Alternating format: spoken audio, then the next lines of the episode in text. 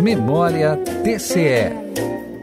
Uma enchente em 2008 causou a perda de mais de 100 vidas e um prejuízo milionário em Santa Catarina.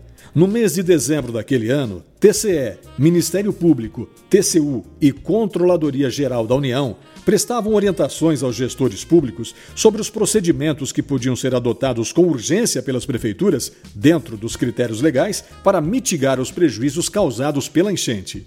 No dia 15 de dezembro de 2008, as sessões plenárias do Tribunal de Contas de Santa Catarina passaram a ser transmitidas pela TV e pela internet.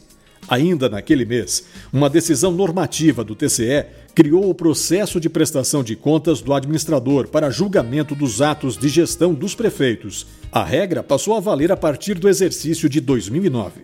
TCE 65 anos.